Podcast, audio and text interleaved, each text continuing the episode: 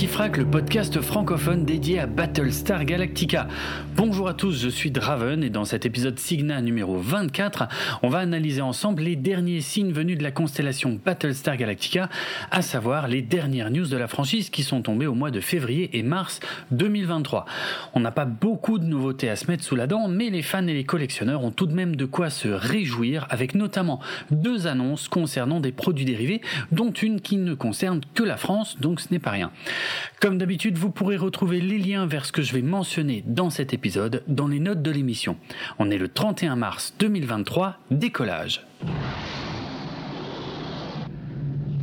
Le 3 février, le site anglophone Collider, qui recycle énormément d'anciennes news sur Battlestar Galactica, publiait un article un peu différent qui nous racontait en quoi la série spin-off Caprica était un peu ratée tout en étant très réussie sur d'autres points.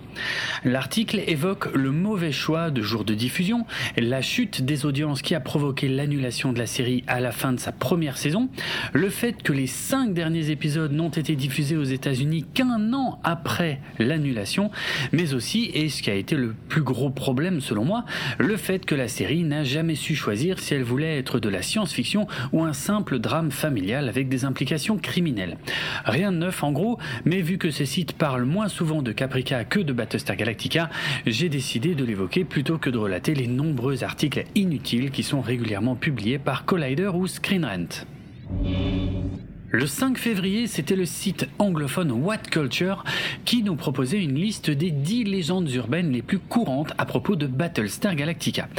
Alors à la manière d'un chat GPT, je vais vous en faire un résumé car j'ai moi aussi appris 2-3 trucs au passage. Question numéro 10. Est-ce que la série Caprica a toujours été conçue comme un spin-off de la série principale? Eh bien non. À la base, il y avait une idée de film basée sur l'intelligence artificielle que Rémi Aubuchon avait proposé à Universal Pictures. Aubuchon était un producteur et scénariste ayant notamment écrit un épisode de la seconde saison de 24 heures chrono. Son projet de film a été refusé par Universal Pictures, mais Universal Television a fait en sorte qu'il rencontre David Icke et Ronald D. Moore qui pensaient déjà à partir de la saison 2 à étendre l'univers de Battlestar Galactica à d'autres séries et les trois hommes ont mis en place le point de départ de ce qui deviendrait le spin-off Caprica. Sauf que Ronald D. Moore et la chaîne Sci-Fi étaient en désaccord sur le fait de proposer une série feuilletonnante. Et ce désaccord a suffi à mettre le projet Caprica en pause pendant quelques années.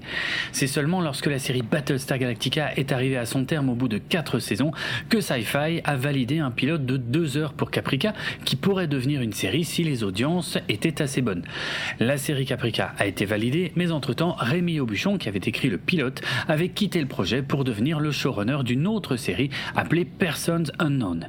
Voilà pour la version courte, je vous raconterai la version longue un jour dans ce podcast. Question numéro 9, combien existe-t-il de Battlestar? Alors, dans la série originale de 1978, il y avait a priori 12 Battlestar, un par colonie. Mais pour le reboot, le chiffre est beaucoup plus important, même s'il n'existe pas d'informations claires et officielles.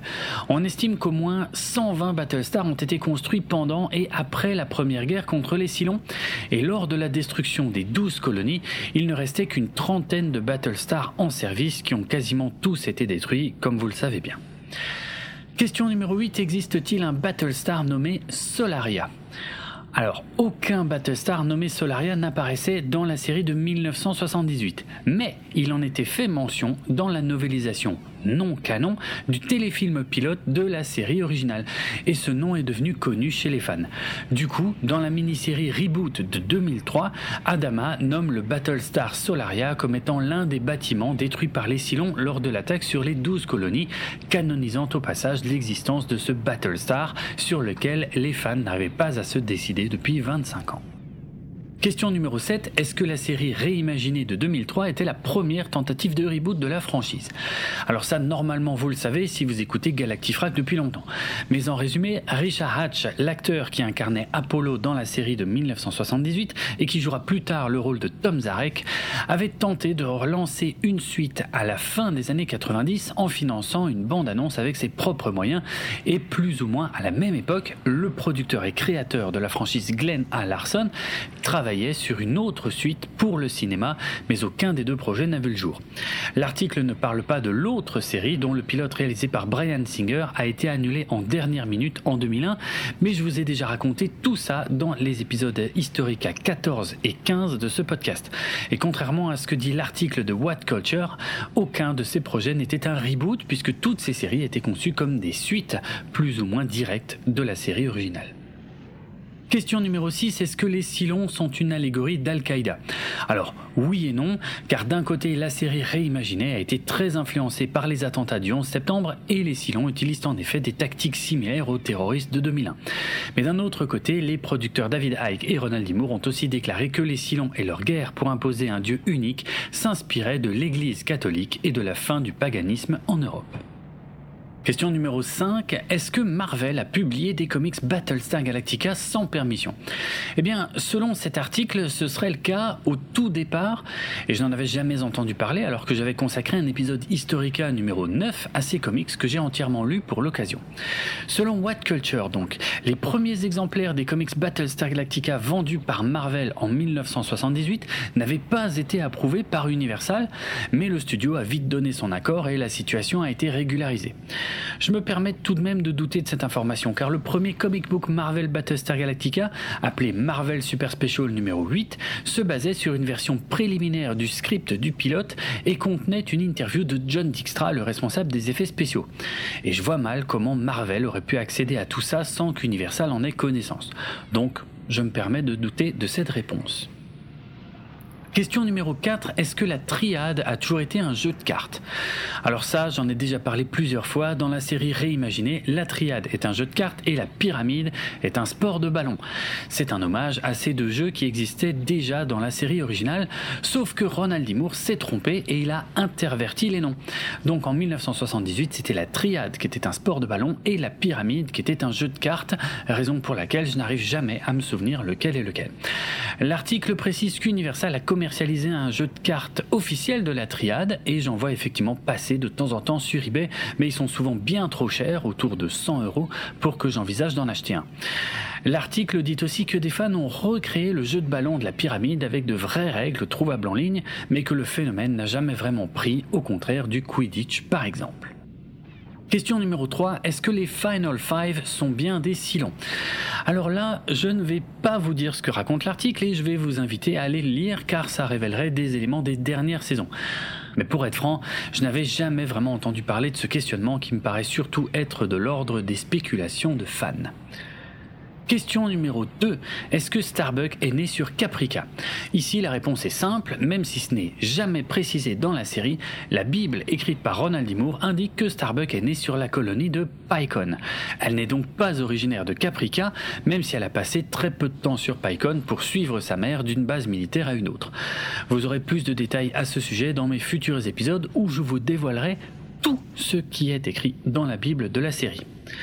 Et on termine avec la question numéro 1. Est-ce que le spin-off Blood and Chrome a toujours été conçu comme une web série? Là aussi, je reviendrai sur le sujet plus en détail un jour. Mais en gros, non. Même si Blood and Chrome a tout d'abord été diffusé comme une web série sur le site machinima.com en 2012, ce n'était pas le projet de départ.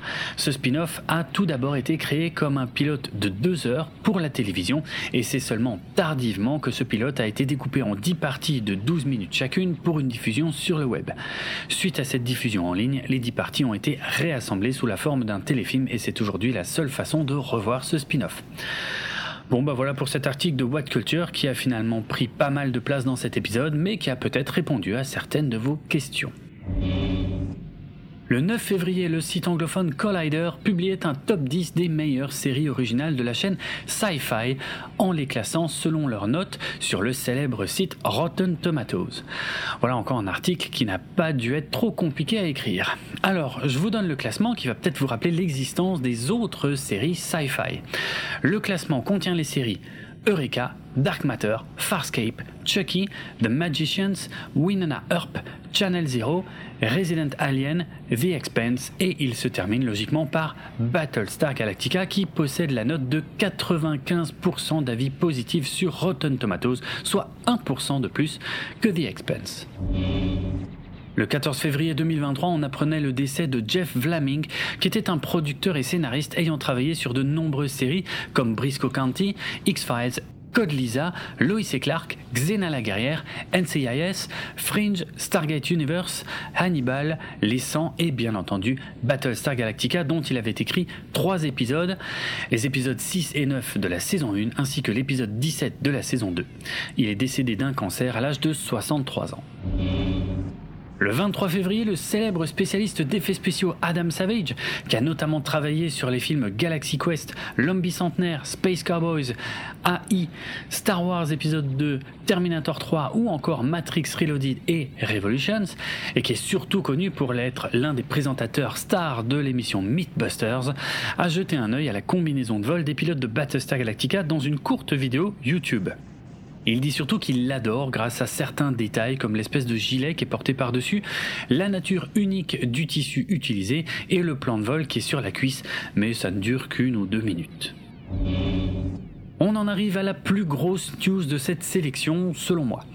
Le 16 mars, l'éditeur Pix Love a ouvert les précommandes du futur livre Battlestar Galactica, l'Odyssée de l'espèce, écrit par le journaliste Alexis Orsini qui sortira en juillet 2023. Il y aura deux éditions de cet ouvrage. L'édition standard vendue pour 24,90€ et l'édition Centurion Collector limitée à 1000 exemplaires avec un beau fourreau à vernis sélectif et un certificat d'authenticité numérotée vendu 34,90€.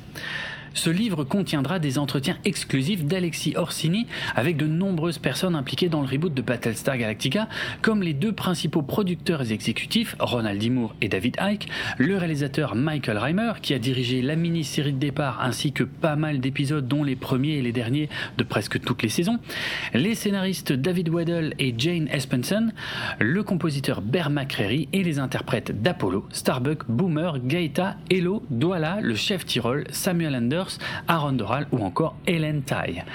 Le livre contiendra une préface de Jamie Bumber, qui interprétait Apollo dans la série, et j'ai hâte de pouvoir mettre la main dessus afin de l'évoquer dans ce podcast. Donc n'hésitez pas, les précommandes sont ouvertes sur le site de Pix Love pour cet ouvrage qui sera le tout premier livre français original consacré à la série réimaginée en France. Car je rappelle qu'il n'en existe qu'un seul chez nous à l'heure actuelle, mais il s'agit de la traduction d'un livre américain à l'origine, ce qui n'enlève rien à sa qualité, soit dit en passant. Voilà, je suis très heureux de cette nouvelle et j'espère qu'il y en aura d'autres dans le même genre pour le marché français.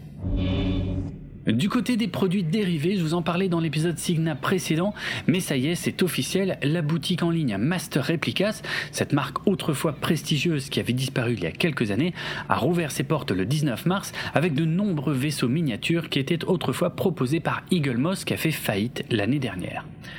Pour l'instant, Master Replicas ne propose que des vaisseaux de l'univers de Star Trek et un de The Orville, en quantité visiblement très limitée, car la plupart des modèles ont été sold out en seulement quelques jours. Comme je suis inscrit à leur mailing list, j'avais eu quelques détails supplémentaires sur leur stratégie quelques jours auparavant. Ce qui va se passer, c'est que leur site va proposer une sélection de produits qui va changer tous les 15 jours. Il n'y aura environ que 25 produits à la fois sur leur site et les abonnés à la newsletter seront informés des nouveaux produits mis en ligne tous les 15 jours. Et il y a des bonnes nouvelles car cette fois-ci c'est écrit en toutes lettres. Les produits proposés seront issus des franchises Star Trek, The Orville, Stargate, The Expanse, Doctor Who et Battlestar Galactica. Ok, merci pour la confirmation, enfin. Mais les bonnes nouvelles ne s'arrêtent pas là, car Master Replicas va également proposer des objets développés par Eagle Moss qui n'avaient jamais été commercialisés. Pour l'instant, il ne donne que des exemples de Star Trek Lower Decks et Star Trek Online. Mais on ne sait jamais, ça pourrait s'étendre à d'autres franchises. Il précise aussi qu'ils vont également proposer des produits dérivés de ces franchises qui viennent d'autres fabricants que Eagle Moss et on peut effectivement voir des poupées de Star Trek Deep Space Nine fabriquées par Migo dans la première sélection de produits.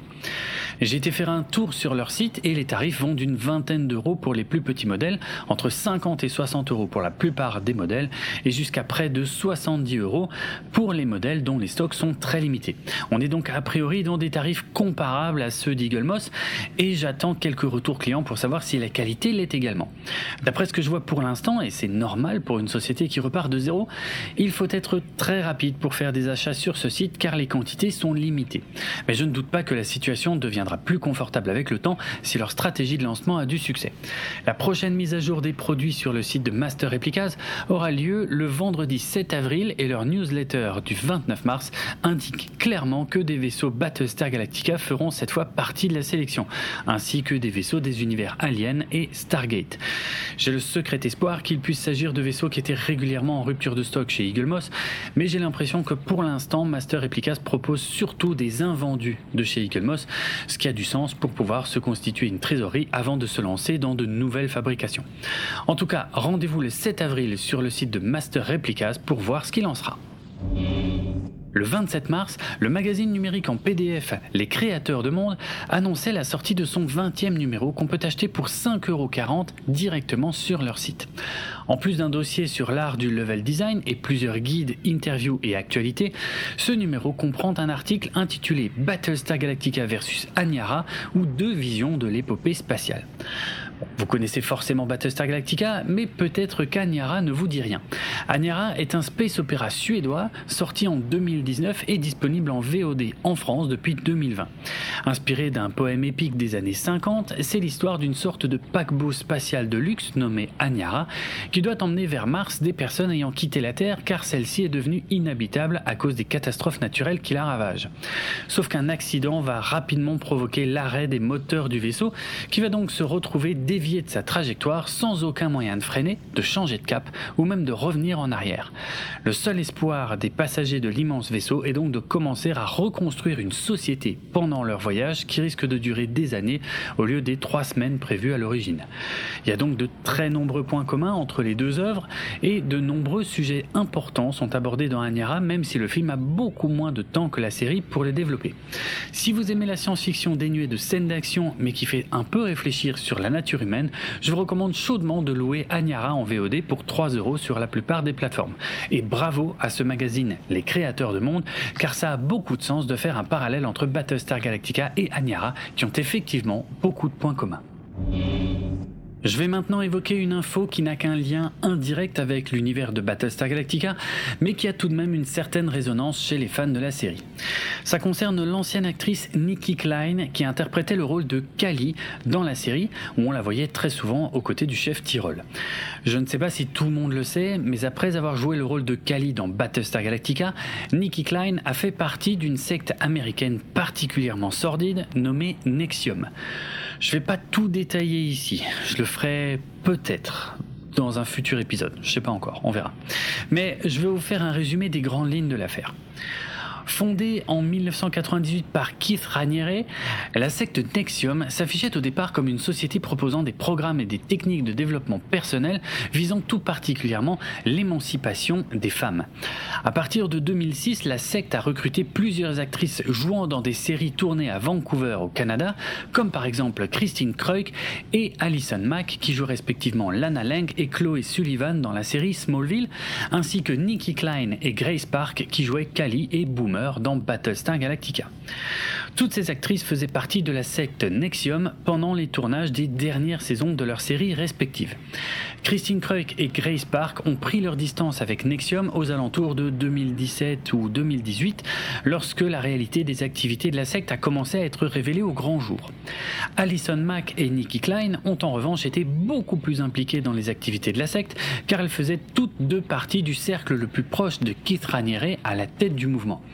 Elles se sont mariées, bien qu'on ait appris plus tard que le but de l'opération était surtout de faire en sorte que Nikki Klein puisse avoir un visa pour rester sur le territoire américain, et elles étaient toutes les deux les compagnes de Keith Raniere on a fini par apprendre que la secte pratiquait, entre autres, l'esclavage sexuel et le travail forcé sur de nombreuses jeunes femmes qui étaient marquées au fer rouge. Euh, oui, pour de vrai, hein, littéralement, euh, comme, comme du bétail, marqué au fer rouge. Et on avait appris que l'actrice Alison Mack était très impliquée dans ces activités puisqu'elle était le bras droit du gourou Keith Raniere. En 2020, Raniere a été jugé coupable de nombreux motifs d'accusation, incluant le racket, la possession de pornographie infantile et l'exploitation sexuelle, y compris d'enfants. Et il a été condamné à 120 ans de prison. En 2021, Alison Mack a été condamnée à 3 ans de prison ferme et elle purge actuellement sa peine après avoir déclaré qu'elle regrettait son implication dans la secte ainsi que le mal qu'elle a fait à de nombreuses personnes. Nikki Klein, de son côté, n'a pas été poursuivie par l'État américain, mais elle a passé ces dernières années à continuer de défendre publiquement Keith Raniere, en estimant notamment que le gourou était victime d'un complot de la part du FBI. Mais la situation vient de changer, car dans une déclaration du 27 mars 2023, postée sur le blog Frank Report, qui appartient au journaliste Frank Parlato, qui enquête depuis des années sur les activités de la secte Nexium, l'ancien interprète de Kali dans Battlestar Galactica déclare désormais ne plus être la compagne de Keith Raniere et ne plus vouloir le défendre après avoir pris conscience de la réalité de ce qu'elle a vécu ces 18 dernières années. Elle y évoque les abus moraux et sexuels imposés par Keith Raniere qui la maintenait en permanence dans un climat de peur et de culpabilité.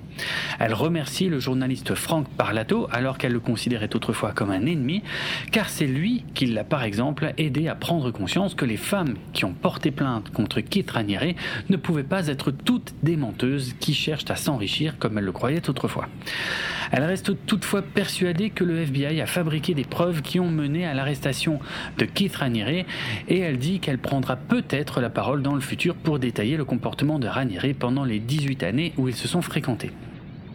Il y a quelques années, Nikki Klein avait d'ailleurs fondé un nouveau mouvement appelé The Dossier Project, dont le but officieux était de continuer à répandre les enseignements de Keith Raniere sur l'émancipation des femmes, tout en disant publiquement que le mouvement n'avait aucun lien avec l'ancienne secte Nexium. En même temps que sa déclaration toute récente, Nikki Klein a fermé le site web de son nouveau mouvement ainsi que sa chaîne YouTube et a passé les comptes de réseaux sociaux en mode privé. Le lendemain des déclarations de Nikki Klein, six femmes qui font toujours partie de The Dossier Project et qui sont toutes d'anciennes esclaves sexuelles de Keith Raniere, avec qui elles sont visiblement toujours en contact, se sont exprimées publiquement pour affirmer leur incompréhension face au changement d'attitude de l'ancienne actrice avec qui elles espèrent pouvoir discuter pour reprendre le contrôle du site web, tout en la remerciant pour toute l'énergie qu'elle a fournie quand elle a créé ce projet. Une dernière précision sur l'affaire, si le procès pénal est désormais terminé, Keith Raniere, Alison Mack, Nikki Klein et 12 autres personnes risquent encore un procès civil qui pourrait les amener à payer de fortes sommes de dommages et intérêts suite aux plaintes de 80 anciens membres de la secte pour organisation pyramidale et conduite illégale d'expérimentation psychologique ayant conduit à des abus physiques, émotionnels et financiers. Saluons tout de même le courage de Nicky Klein qui va maintenant devoir remonter la pente pour reprendre le contrôle de sa vie après avoir vécu 18 ans sous la coupe d'un sombre individu particulièrement toxique. Ok, allez, on termine avec quelque chose de beaucoup plus léger. Le site français Allociné a proposé le 29 mars un étrange article intitulé Battlestar Galactica. Comment ça se termine? L'article est étrange à mes yeux car après une courte introduction, l'article ne fait que nous raconter ce qui se passe dans les trois derniers épisodes de la série. C'est tout. Pas d'analyse, alors qu'il y a de quoi dire, et pas d'anecdote non plus, alors que là aussi il y aurait des choses à évoquer. J'avoue que je comprends pas trop l'intérêt de cet article qui ne fait que proposer une version longue de ce qu'on peut déjà lire sur Wikipédia. Est-ce que c'est un résumé rédigé par une IA et corrigé par une main humaine? La question mérite d'être posée vu que les sites d'information vont clairement recourir de plus en plus à ce genre de technique pour faire du remplissage. Bref, il est dommage de n'apporter aucune valeur ajoutée sur ce type de sujet, mais on va dire que c'est déjà pas mal qu'un grand média français continue de parler de Battlestar Galactica. Voilà, c'est tout pour les news et je suis très content que l'éditeur Pix Love ait ouvert le bal des nouveautés Battlestar Galactica à l'approche de l'anniversaire de la série. Au fait, en cette fin mars 2023, je vous rappelle que cela fait maintenant deux ans que le scénariste Michael Leslie a quitté le projet de nouvelle série Battlestar Galactica dont on n'a plus eu aucune nouvelle depuis. J'en profite aussi pour vous rappeler que Karine et moi-même serons présents au festival Podren qui se déroulera les 8 et 9 avril à Rennes, c'est pendant le week-end de Pâques. Le podcast Galactifrac fait partie du label Podchose et il est disponible sur PodCloud ainsi que sur Apple Podcast, Deezer, Amazon et de nombreuses applications iOS et Android, sans oublier YouTube. Retrouvez les notes de l'émission sur galactifrac.lepodcast.fr et suivez-nous sur Twitter, Facebook et Instagram pour du contenu supplémentaire en lien avec cet épisode. Vous pouvez également venir discuter avec d'autres auditeurs et moi-même sur le serveur Discord de l'émission. Si vous voulez me retrouver sur Twitter, mon pseudo c'est Draven et ça s'écrit D-R-A-V-E-N-A-R-D-R-O-K. N'oubliez pas que si vous avez apprécié cet épisode, le meilleur moyen de le montrer est de nous récompenser et de le partager au plus grand nombre via les réseaux sociaux. On se retrouve très bientôt pour un nouvel épisode Analytica avec Karine. Ciao